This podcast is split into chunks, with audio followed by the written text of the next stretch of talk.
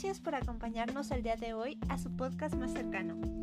En este día analizaremos y escucharemos un poco acerca de las propuestas y los retos de la UNAM para la prevención y atención institucional contra la violencia de género.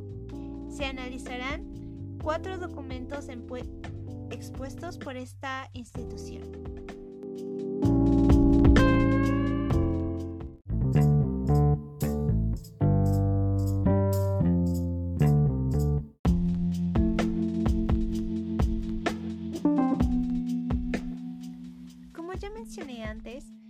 Se dará un vistazo a los lineamientos generales para la igualdad de género de la UNAM, el acuerdo por el que se establecen políticas institucionales para la prevención, atención, sanción y erradicación de casos de violencia de género, el objetivo general 2, erradicar la violencia y discriminación de género en la universidad, documento básico para el fortalecimiento de la política institucional de género en la UNAM Protocolo para la Atención de Casos de Violencia de Género en la UNAM.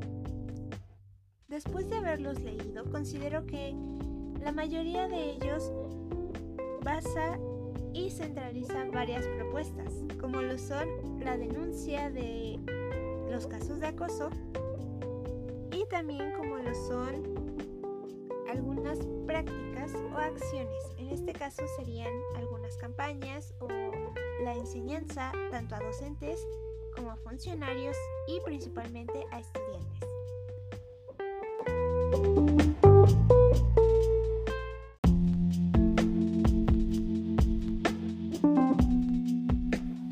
Los cuales manejan campañas en base para la prevención de esta injusticia. Bueno, dentro de estas análisis Frente a estos documentos, cada uno contiene cosas distintas. Algunos contienen las mismas acciones que son implicadas en la vida diaria de, de la institución. También mencionan cómo prevenir la violencia y implementar medidas y estrategias. De igual forma, hay algunos conceptos que son manejados en estos documentos. Y en el protocolo de casos de la UNAM se denota el procedimiento para la denuncia contra alguna agresión hacia la implicada.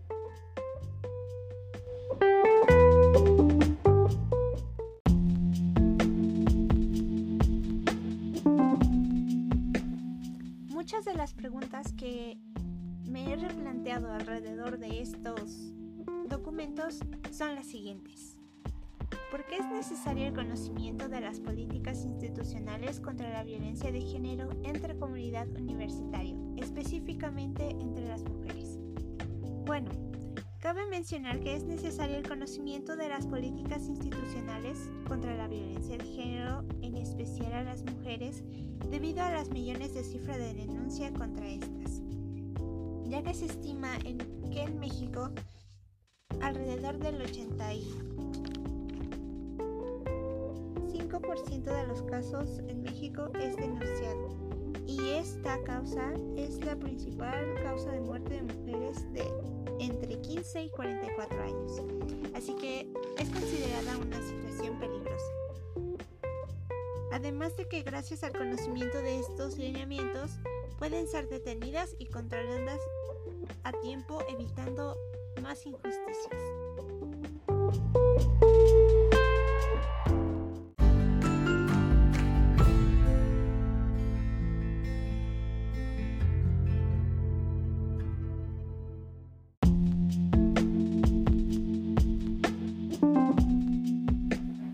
Después de esta pregunta continuaremos con la siguiente.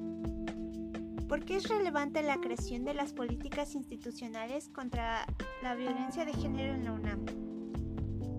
Es relevante plantear estas medidas dentro de la comunidad universitaria para dar a conocer el uso de la denuncia para estos casos.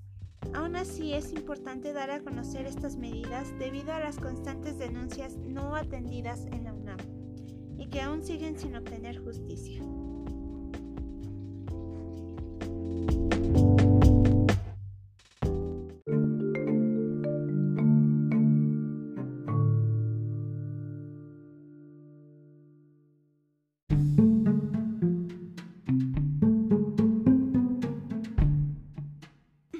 Y finalmente con la última pregunta. ¿Qué acciones, además de lo establecido en los documentos analizados, son necesarias implementar para lograr una universidad libre de violencia de género? Bueno, en este caso las acciones establecidas en la institución son una buena propuesta por parte de esta, pero son acciones inconclusas, dadas por sentado, la mayoría del tiempo dejando a miles de estudiantes, maestras y funcionarias que no se han tomado el caso seriamente. Mi propuesta para esta situación sería implementar la materia de género en toda la universidad, no solamente en la Facultad de Filosofía, que es una gran propuesta implementada este año y que debería ser implementada en los demás cursos y carreras. Además de ser efectiva la renuncia a funciones por parte de, los agresores y la efectividad de las denuncias realizadas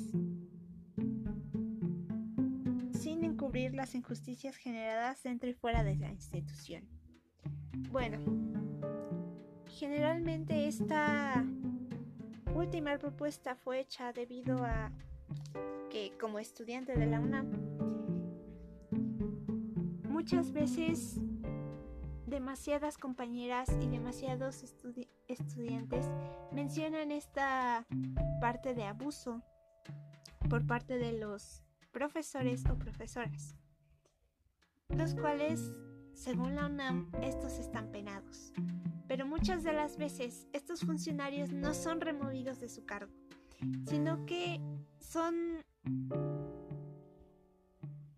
contratados en otros planteles o en otros lugares de la institución, lo cual me parece una mala idea, porque no se está terminando con el problema de raíz, sino que se está prolongando más y está generando